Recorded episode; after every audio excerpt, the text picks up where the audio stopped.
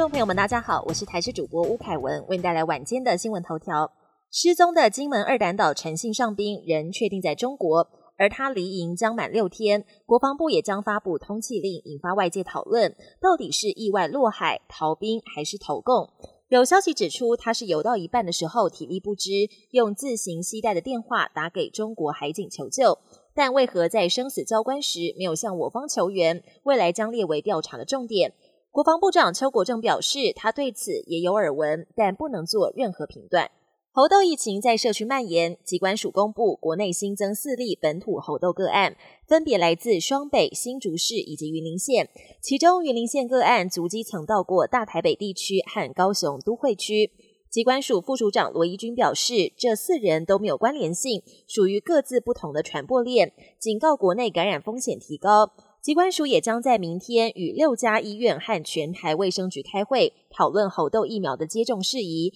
预计第一批猴痘疫苗最快下周五就能开始接种。立法院十四号进行总质询，民进党立委陈秀宝质询时提到，近期坊间出现道路驾驶教室，教学内容为资深驾驶教导刚拿到驾照的新手驾驶如何在路上开车，甚至使用副座有刹车的教室车辆，而道路范围也没有设限，只要是合法的道路都会使用。他认为有这样的教室不是不好，但需要严厉法规落地管理。对此，交通部长王国才表示，可以透过修正驾训班管理办法，让驾训班招收有需求的民众。国际焦点：意大利外海又发生移民船翻覆，至少三十人下落不明。这起意外距离上一次酿成七十九死的重大移民船难仅隔两周。意大利政府压力剧增，但没想到总理梅洛尼不但没有去参加移民葬礼，当天还跑到米兰参加副手的生日派对，唱卡拉 OK，引发不小争议。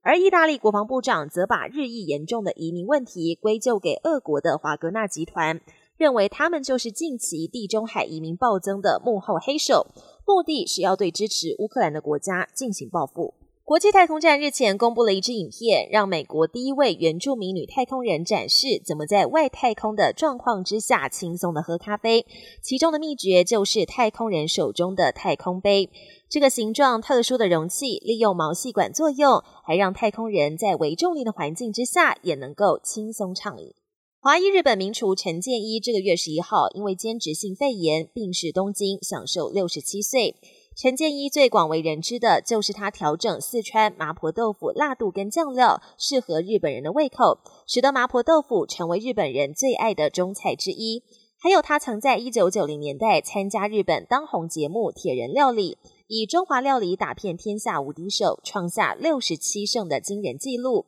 也曾经多次来台交流厨艺。本节新闻由台视新闻制作，感谢您的收听。更多内容请锁定台视各界新闻与台视新闻 YouTube 频道。